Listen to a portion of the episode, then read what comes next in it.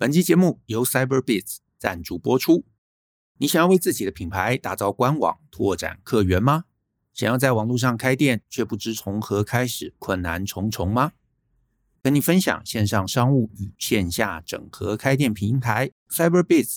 Cyberbiz 提供一站式服务，帮助商家用小成本做大生意。从品牌购物网站、门市 POS 系统、电商仓储物流到全球跨境电商，帮助你轻松解决各种网络电商营运上的困难。至今协助超过三万五千间企业开启网络事业及数位转型。今年推出 Cyberbiz App Market，让品牌官网可以扩充更强大、更多元的功能，整合集结了超过一百款免费的应用程式及专属优惠。帮助商家扎稳经营电商的每一步。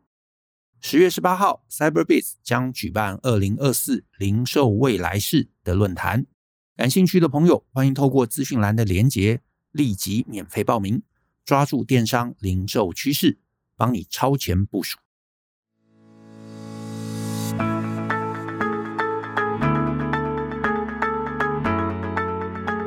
欢迎收听大人的 Small Talk。这是达人学的线上广播节目，我是舅张国阳。达人学啊是个分享成为成熟大人必备学问的知识平台。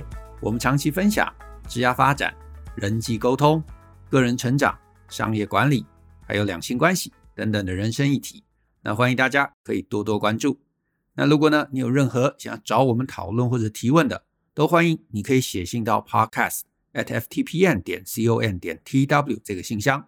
那如果呢，你的问题是我们在十五到三十分钟之内可以充分探讨完毕的，那就会有机会被我们选中来放在节目之中。那至于啊，有一些很简单的几句话就可以解答的问题，那我呢也会在我脸书还有 Twitter 上面回答，所以呢也欢迎大家可以追踪我这两个账号。那另外也顺道一提，我们即将啊举行一个四百集的特别企划，想要跟大家聊聊感情相关的一些话题，所以呢，如果你有感情相关的问题想要问我们。我们会在第四百集的节目中一并的回复大家。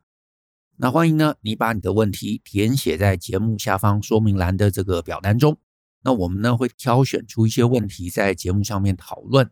那截止时间会是十月一号的星期天，所以有兴趣的朋友请把握机会。那今天呢，我要来回答的一封读者来信，他呢署名叫做 A。那我一样先把 A 他写来的信先念给大家听。他写说呢，Joe and Brian，你们好，我是 A，谢谢你们阅读我的信。那我想请教你们，情绪控管能力差的人能不能结婚？那事情是这样子的，我和我男朋友啊，目前交往一年半，那目前呢是同居中。男友呢四十二岁，大我十二岁。那在外人看起来，他很有能力，外形条件也很好，也很照顾我。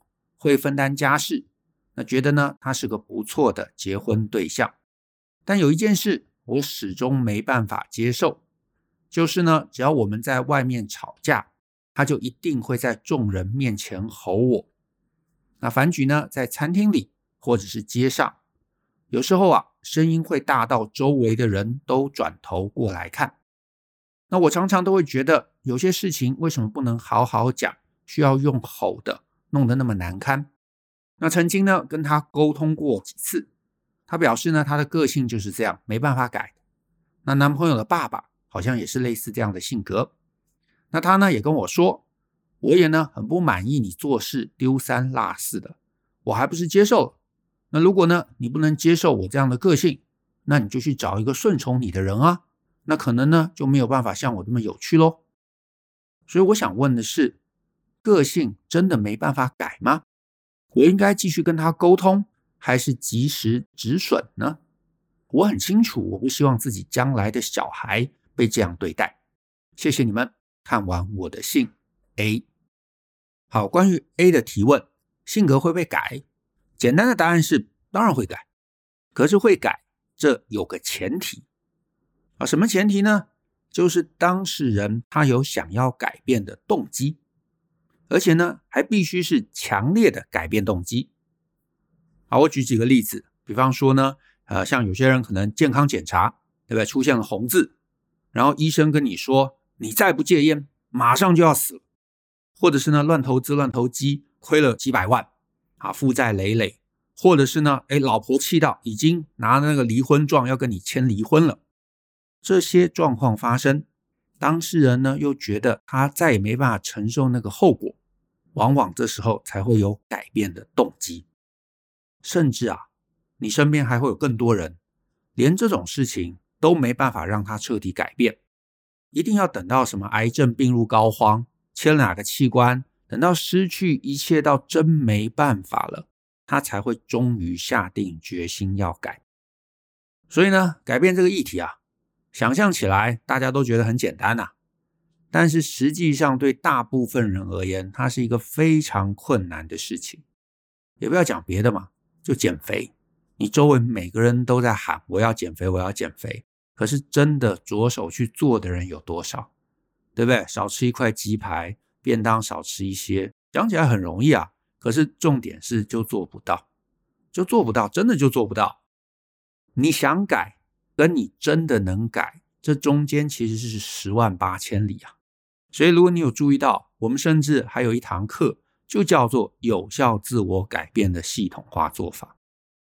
连当事人，对不对？连当事人。很想要，很有动机，想要减肥，想要学英文，想要改变自己，实务上都这么困难了，那更何况那些不爱着自己，只爱着别人的事情。所以，你如果要期待别人要为自己改变，那我的答案是，这个难度其实是高到不可思议。啊，我不会说是零，我不会说他绝对不会做这个事情，可是我会说这件事情要发生。它非常非常的困难。那再回到你的问题，那有没有可能改呢？当然有，取决于他有没有动机。可是如果他没有动机，你也没有办法帮他创造一个动机，那基本上我觉得就不太会有行动的可能性了。好，我不会说是零，我会说这个几率很低。所以我们下一个问题就是嘛，那你觉得你的男朋友有改变的动机吗？他有主动想改变的动机吗？或者你能够在他身上建立一个动机吗？我在你的信里头，我感觉你非常非常期待你男朋友会改。可是呢，我目前从信的脉络看起来，我会觉得这个期待有点不切实际，所以我反而还想要问你，你搞不好要自己思考一下，你期待他改变的根源判断是源自于什么？也就是为什么你觉得他会为了你而改？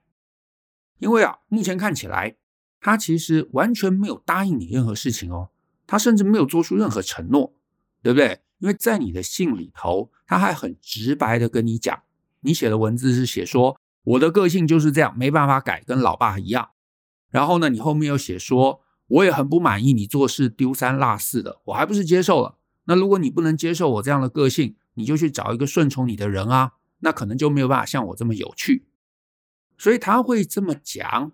我的诠释是，他的意思其实就是告诉你说啊，我就这样啊，我就烂啊，然后你就接受吧。不然，如果你真不爽啊，你就找别人好了啊。可是我跟你讲，别人不会有我好啦。所以呢，只有我那么好，你就认命好了。完全就是觉得你没办法没有他嘛。所以我顺着你们的对话脉络来看，我看不出来他有什么想改的动机啊。他甚至连说说啊，因为有些人会说哦，我会改，我改啊，我会戒赌。啊，对不对？我会戒酒，可是他连这样说说他都没有，那什么都没有的脉络下，那你会期待他改？那这个背后恐怕就要找到一个更扎实、更具体的一个根源。啊，那个会是什么？我不知道，我也没有答案。但是我建议你可以再想想啊，如果那个东西你觉得是可信的，那这个改变搞不好就会有机会。那如果你觉得，哎，你自己也找不到，那这个改变，我觉得就会是一个空的期待。那总之。没有基础的盲目信念，我觉得这会是非常非常危险的一件事。好，那 A 反正我也联络不上嘛，我就自己猜啊，我就自己猜，就是呢，我这么一路这么多年来，我总会碰到某些女生啊，她们会认为说，哎，只要结婚了，我们两个结婚了，对方就会变得不一样。他既然爱我，他将来结婚了就会为我改。我们结婚了，将来有小孩，他会有父爱啊，他就会改，或者是他们会觉得，哎呀，男人结婚了，不是就会变得更有责任感吗？那就会改，等等等等等等。我这一类的话其实听过一些啊，我听过一些，可是呢，我一直都是很疑惑啊，就是我不知道这一切是怎么来的误解，因为这一类的误解每次都让我觉得很伤脑筋，而且啊，这类误解其实也不单单是在恋爱上，也不单单在婚姻上，它就非常非常多。啊，不管是在职场的议题啊、职涯的议题啊、恋爱啊，甚至什么履历课啊，我都会听过很多很多大家。呃，不知道哪里学来的一些期待，可是我得说啊，你这个不知道哪里学来错误的底层认知，当你这个认知是错的，你就会开始期待一些几率很低的事情，而期待几率很低的事情啊，我真心觉得这常常是很多人悲剧的来源。那这也就是为什么我们要弄大人学啊，我们开像恋爱大人学啊、职场大人学啊，或者很多很多相关的课程。我们背后的出发点，其实真心就是希望大家认知正确，能够学到一个跟你直觉不一样，可是是相对比较正确的世界观。啊，这个比较正确，不是说它在道德上面正确，而是比较符合真实世界演变的发展。如果你学到的，或者你的期待，或者你的这个底层认知啊，跟真实的这个状况是有落差的，那你对于世界、对人性的期待就会完全不对。你就会期待一些根本不会发生的事情，你就会期待别人做出一些根本他们不会做的事情。那当你期待那些根本不会发生的事情，你就会不断感觉到人生充满失望。那我觉得这很可惜啊，这很可惜，因为你该做的其实是正确的认知。有些世界上面的事情其实是这样，不是那样子。那我觉得很多人恋爱常常挫折的原因也是一样，就是期待一开始就不对了。当你期待一些根本不存在的事情，你日后当然就会失望。所以我很希望 A 理解啊，就是你绝对不应该期待任何人会因为结婚而改变。期待结婚而改变，这是一个完全不切实际的事情。你就看你爸妈吧，我相信啦，一定也会吵架，对不对？甚至搞不好有些爸妈还吵得很凶，他们吵的。我猜多半就是从 day one，从他们年轻时候一直就是那样的事情啊。当然，随着年纪增加，搞不好会吵更多别的事情。可是会吵的大概也不外乎就那些事情。那你看，你爸妈、你老爸老妈谁改了？我不知道他们在一起多久，三十年、四十年，对不对？没有人改啊。那甚至是搞不好他们早就分开了，都说不定。改永远都是最难的。所以你永远不要寄托别人会改，我觉得这是一个重要的认知，这是一个非常重要的认知。所以你现在你在交往过程中看到的所有问题，其实就是老天给你的警讯，他就告诉你，接下来这些问题就会在你们的相处中反复的出现，你可以接受吗？你说哦，这个问题不大，我可以接受，好，那就过去。你觉得哎不行，这会是一个大问题。那当然，你试着解决看看，你跟他讲，跟他沟通，让他理解，让他知道你的感受。可是今天你听到他告诉你我不会改，那他就已经很明确告诉你我不会改啊，我不会改。那这就是他明白告诉你的答案。那他都告诉你他不会改了，那你还觉得他将来有一天会改？那我觉得这个就是真的完全的不切实际了。好，那再来，我也希望你要记得一句话。就是婚姻这件事情，你婚后永远只会比婚前惨烈。意思是说啊，你们婚前就有的矛盾，绝对都还是婚后的争议啊，不会是婚前吵架，然后婚后忽然那些都不见了，不会的。婚前会吵的，婚后多半就还是会吵，而且婚后一定还会有很多婚前不知道的问题会冒出来。所以呢，只要你交往过程中就已经吵吵闹闹，就已经不开心，他就会做出一些踩到你底线的事情。那婚后这些争议只会更多，不会更少。绝对没有那种什么婚前每天吵架，然后婚后反而甜甜蜜蜜的婚姻。好，这件事情它绝对不是什么头过身就过。有些人会觉得，哎，前面不管再怎么惨烈，哎，我们只要结婚了，后面就会变好。不是这样的，不是这样的。你前面不好，后面只会更差。婚姻这个制度，它会大幅度的放大两个人的差异，然后让你们的生活变得更加不舒服。所以你要结婚没有问题，可是如果你婚前就觉得有疑虑，那这个婚你要小心啊，你要小心。你可能听到这边你会觉得疑惑，想说真的吗？真的之后会变得更糟吗？其实概念很简单呐，就是婚前你两个人可以不用一起生活嘛。假设你没有同居的时候，一个礼拜可能也就见一次面，见两次面。你没有跟他一起生活，你不知道他怎么用马桶、用牙刷、用水龙头、开冷气、用冰箱等等等等各种生活习惯，对不对？但是婚后两个人就住在一个小房子里头，朝夕相处，原来不是问题的，现在都是问题啦。你在想，婚前你们两个吵架，他吼你，你吼他，都可以回家冷静冷静。可是婚后两个人要去哪里冷静？家里小。难道你躲在厨房，他躲在厕所吗？这是不切实际的嘛？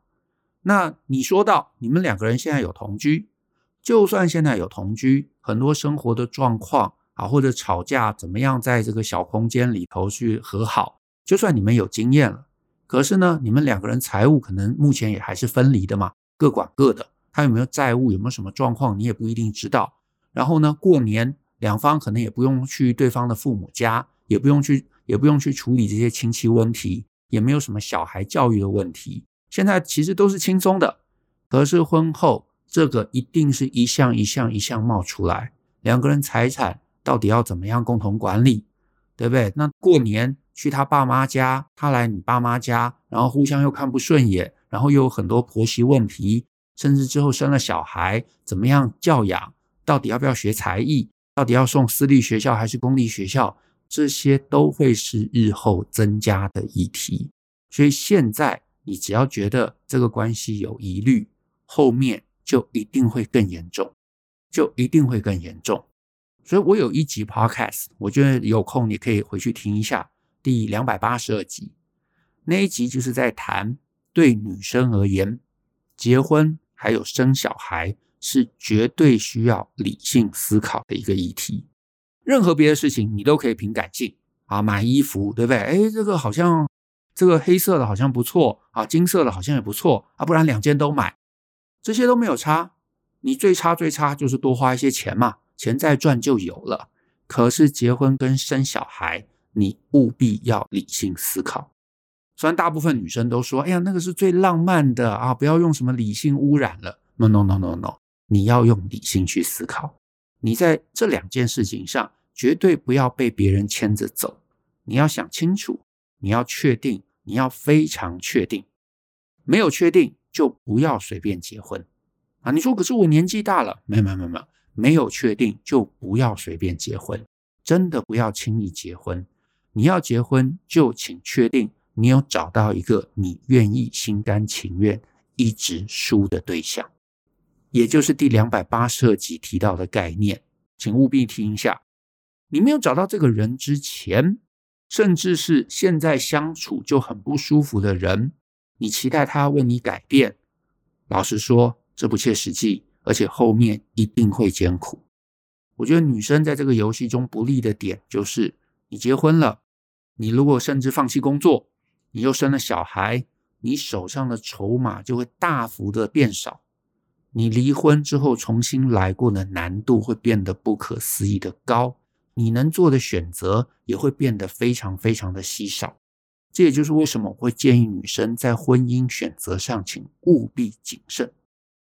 那我也不是危言耸听，因为呢，你环顾四周嘛，一定有很多已婚有小孩的母亲，只要他们的婚姻开始变得艰苦，就很容易陷入两难的困境，离开舍不得。对不对？担心小孩没有一个完整的家，可是继续熬下去，自己又很辛苦，而且很可能蜡烛两头烧。呃，又要工作，要照顾小孩，啊，老公搞不好又是另外一个大小孩，并没有比较轻松啊，并没有比较轻松。而且呢，这样子的剧本很少，对方是恶意欺骗的哦。你看，你男朋友也没有欺骗你哦，他就直白的告诉你他不会改，他就直白告诉你啊，我就是这样子，对不对？你要就要，不要就拉倒。反而都是女生自己去脑补，会觉得什么啊？他对方结婚了，他就会变得有责任感啊。对方结婚了，很爱我，就会改啊。或者是自己没有想清楚，然后就会轻易做出一些冲动的决定，对不对？最常看到就是什么年纪到了，好像该结婚啊，或者什么父母急着催，所以好吧，我就赶快结婚啊，甚至还听过什么长辈死了，所以要赶快结婚来冲喜的啊。现在二零二三年了，我都还听过这样的故事，然后呢，就随便跟个没有把握的人结婚。甚至可能是你知道什么联谊相亲，很快认识的人就结婚了。那这样结婚，当然有人运气好，呃，绝对也有人是相亲结婚啊，认识没有多久，两个礼拜、三个礼拜闪婚，然后接下来甜甜蜜蜜的，这种绝对是有的，对不对？就像大乐透也有人中嘛。可是大部分后面都是艰辛的，大部分买大乐透的人都没中。那我每次我每次听到这一类因为婚姻而卡住的女性，我其实都会为她们感到可惜，因为如果能够早一点知道恋爱还有婚姻这个游戏是怎么回事，你不要在胜率很低的状况闭着眼睛闷着头往婚姻里头冲，你这个能知道婚姻不是一个头过生就过的游戏，假设现在状况不好，后面只会更惨烈。这些你知道，你想清楚了，你理性的想清楚了，然后呢，你觉得你就是很爱他，为了爱他，我愿意去死。好，那当然，我觉得没话说啊，求人得人嘛，对吧？你最后也得到你想要的东西，你也顺利把对方留在你手中。那当然，所有选择都有牺牲嘛，所以呢，你知道你牺牲什么，你知道你得到什么，那这个叫做理性。好，这个我没有意见。可是大部分的人不知道。就做了不理性的选择，然后就会有一些空泛的期待。婚姻之后就会甜蜜，婚姻之后自然而然两个人就会好好相处啊。之后生了小孩，他就会更有责任感啊，他会照顾我，照顾宝宝。可是这些东西其实是不对的啊，其实不对的。可是呢，我也很遗憾，就是所有事情背后都有游戏规则，都有值得期待跟不值得期待的一些未来走向。所以，如果我们能够更早的搞清楚游戏规则，更清楚的理解自己要什么、不要什么、愿意牺牲什么、想要换取什么，而且更清楚的能够搞懂，或者能够更通透的搞懂人性，那很多事情将来的走向，它会变得异常的清晰。那你能够看懂，就是我们常讲的看懂局嘛。你能看懂局，你能理解自己，你能正确的交换。那你其实就比较能够做到理性选择，理性选择，人生就会大不一样。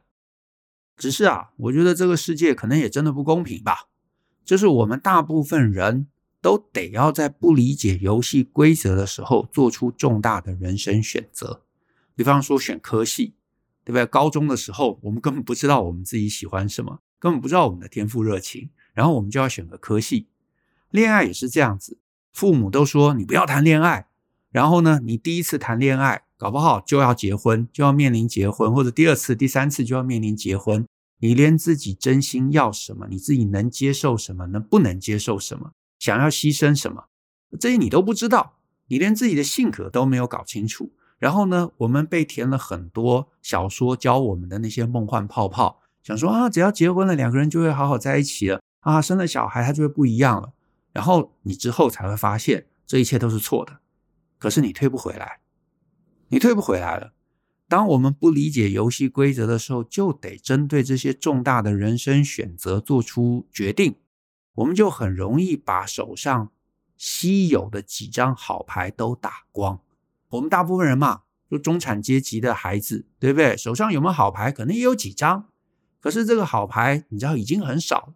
然后呢，也没有人教我们。爸妈也不懂，然后社会也不懂，老师也不懂，然后呢，我们在很年轻的时候就得要做出这种重大的选择，牌很容易就打光了，打光了。等到你三十，等到三十五，你发现人生卡住了啊！因为真的，我们也碰到有一些啊比较年长的朋友，他会带着一些问题来问我们，我们有时候也发现很难帮他解，那就真的卡住了，卡死了。然后你跟他讲说，你现在一定要牺牲一点什么来做决定，比方说你要离婚，他会觉得哎呀这样好可惜哦，啊我再看看好了，啊看着看着你能选的就越来越没有，对不对？